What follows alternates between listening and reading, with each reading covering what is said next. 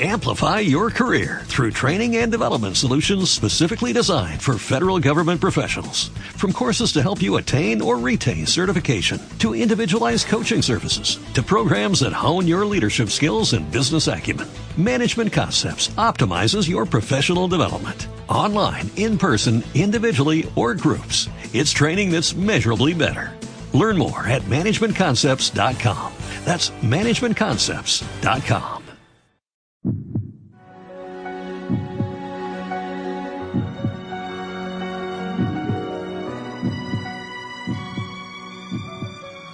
En aquel tiempo el gentío dijo a Jesús, ¿y qué signo haces tú para que veamos y creamos en ti? ¿Cuál es tu obra? Nuestros padres comieron el maná en el desierto, como está escrito, pan del cielo les dio a comer. Jesús les replicó, en verdad, en verdad os digo, no fue Moisés quien os dio pan del cielo, sino que es mi Padre el que os da el verdadero pan del cielo. Porque el pan de Dios es el que baja del cielo y da vida al mundo. Entonces le dijeron, Señor, danos siempre de este pan. Jesús les contestó, Yo soy el pan de vida. El que viene a mí no tendrá hambre y el que cree en mí no tendrá sed jamás. Palabra del Señor. Hoy celebramos la fiesta de un santo eh, muy antiguo y realmente casi desconocido, pero que la Iglesia fielmente, como debe de ser, ha mantenido viva su memoria. Me refiero a San Atanasio. San Atanasio nació cuando todavía eh, la Iglesia estaba siendo perseguida, nació en Egipto, en Alejandría. Nació en Alejandría eh, y eh, cuando era un muchacho, tendría más o menos 18 años, llegó el, famoso edicto de Milán, por el cual el que acababa de ser nombrado emperador después de una batalla, Constantino dio la libertad a los cristianos. Bueno, eh, de, alguna manera empezaba la era feliz, por fin se habían acabado las persecuciones. Y sin embargo, no fue así empezó una profunda división en la Iglesia. Seguramente estaba latente esa división y la situación de persecución no había permitido que, saliera a, la luz. Eh, de alguna manera, cuando estás en las catacumbas eh, y a todos nos persiguen, eh, se nota menos las diferencias que hay entre uno y otro. Pero una vez que llegó la libertad, surgió en dos conceptos muy distintos no solamente de iglesia, sino dos conceptos muy distintos, esencialmente distintos sobre quién era Jesucristo. Para unos, eh, encabezados por un eh, presbítero arrio, eh, para unos Jesucristo era un gran hombre, un hombre extraordinario, el mejor hombre de la historia, pero solo un hombre.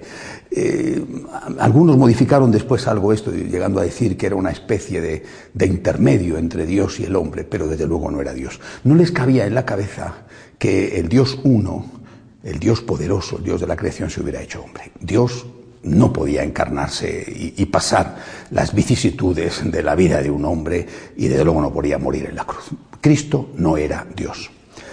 Otros, en cambio, eh, manteniendo la tradición que desde el inicio, basada en la palabra de Dios, se había eh, vivido fielmente en la iglesia, dijeron, Cristo es verdadero hombre y es verdadero Dios la práctica totalidad de la Iglesia confesaba esta fe, la humanidad y la divinidad de Jesucristo. Pero sucedió un acontecimiento eh, importante, político. Llegó, después de Constantino, llegó al poder un emperador cristiano, pero arriano, es decir, él no creía en la divinidad de Jesús. Eh, para los políticos siempre es mucho más fácil entendérselas con un hombre que con un Dios, eh, porque a un hombre lo manipulan de cualquier manera por miedo, por halagos, por calumnias, por eh, chantajes, a un hombre le manipulan. De un hombre se puede decir es que tiene este defecto o se puede decir es que en realidad dijo esto, pero ¿qué quieres? En su época no había grabadora. Eh, bueno, entonces era más fácil manipular el cristianismo y ponerlo al servicio del poder, al servicio del imperio, si el fundador había sido un hombre. Todo lo grande que quieras, pero solo un hombre. Eh, la presión del emperador, la iglesia acababa de salir de la persecución, ¿eh? hacía pocos años, pero la presión del emperador fue tan grande que no solamente la inmensa mayoría de los obispos aceptaron el credo arriano, es decir, la única humanidad de Jesús y rechazaron la divinidad de Jesús, con la consecuencia de que rechazaban también a María como Madre de Dios, sino que incluso el Papa de Roma titubeó Nunca llegó a caer en la herejía, pero titubeó. Eh, los historiadores, es una época apasionante de la historia, los historiadores dicen que en esa época solo tres obispos, uno de ellos este, San Atanasio, el otro San Hilario de Poitiers, solo tres obispos se mantuvieron fieles a la doctrina, tres obispos nada más. Cabe imaginar la presión que surgió y que sufrieron, por ejemplo, San Atanasio, el, obispo patriarca de Alejandría que estamos celebrando hoy, fue desterrado de su eh, diócesis varias veces. En, función de los vaivenes políticos, era desterrado o volvía a ocupar la cátedra de obispo eh, patriarca de Alejandría. Es decir, eh, eh, eh, no era una broma, no era una mera discusión teológica, implicaba persecución, riesgo de muerte y algunos incluso, efectivamente, martirio. el patriarca de Constantinopla cayó abiertamente en la herejía y, repito, el Papa titubeó, no era claro. No se puede decir que el Papa cayera en la herejía, pero titubeó, no era claro, era confuso. Este hombre, San Atanasio, tuvo el valor de no rendirse. Sufrió la persecución, las humillaciones, le dijeron de todo, no se rindió. Él mantuvo la fe en la humanidad y en la divinidad de Jesús. Y hoy tenemos que decir honestamente que si seguimos confesando como los primeros cristianos, como los apóstoles, que Cristo es verdadero Dios y verdadero hombre, como expresa San Juan, como expresa San Pablo, si seguimos creyendo en esto y confesando esto es gracias a muy pocas personas, entre ellas este San Atanasio. Un papa que titubea, un papa confuso, un papa que no quiere sufrir la persecución del poder político y que por lo tanto intenta lavarse las manos y deja hacer, y una mayoría, abrumadora mayoría, que se hace hereje. La mayoría de los obispos eran herejes, literalmente arrianos, dejaron de creer en la divinidad de Jesús porque tenían que contentar al emperador, tenían que contentar al que manda, ya se sabe que el que paga manda. Muy pocos tuvieron la valentía de seguir confesando la fe. Es un ejemplo San Atanasio y es un ejemplo que hay que recordar siempre, ¿verdad? Y por supuesto también en una época como la nuestra. Cabe decir otra cosa que me parece que también es importante. En esta época de confusión, los que no tuvieron la confusión, curiosamente, fueron los laicos. Los laicos no voy a decir el 100%, la mayoría de los laicos mantuvieron la fe.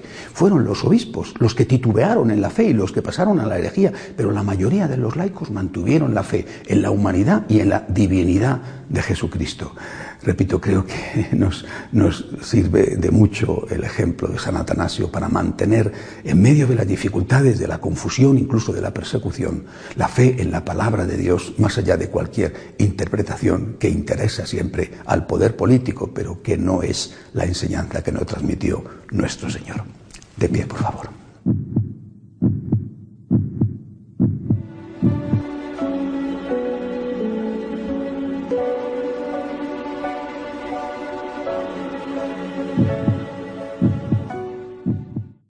Amplify your career through training and development solutions specifically designed for federal government professionals. From courses to help you attain or retain certification, to individualized coaching services, to programs that hone your leadership skills and business acumen, Management Concepts optimizes your professional development. Online, in person, individually, or groups, it's training that's measurably better. Learn more at managementconcepts.com. That's managementconcepts.com.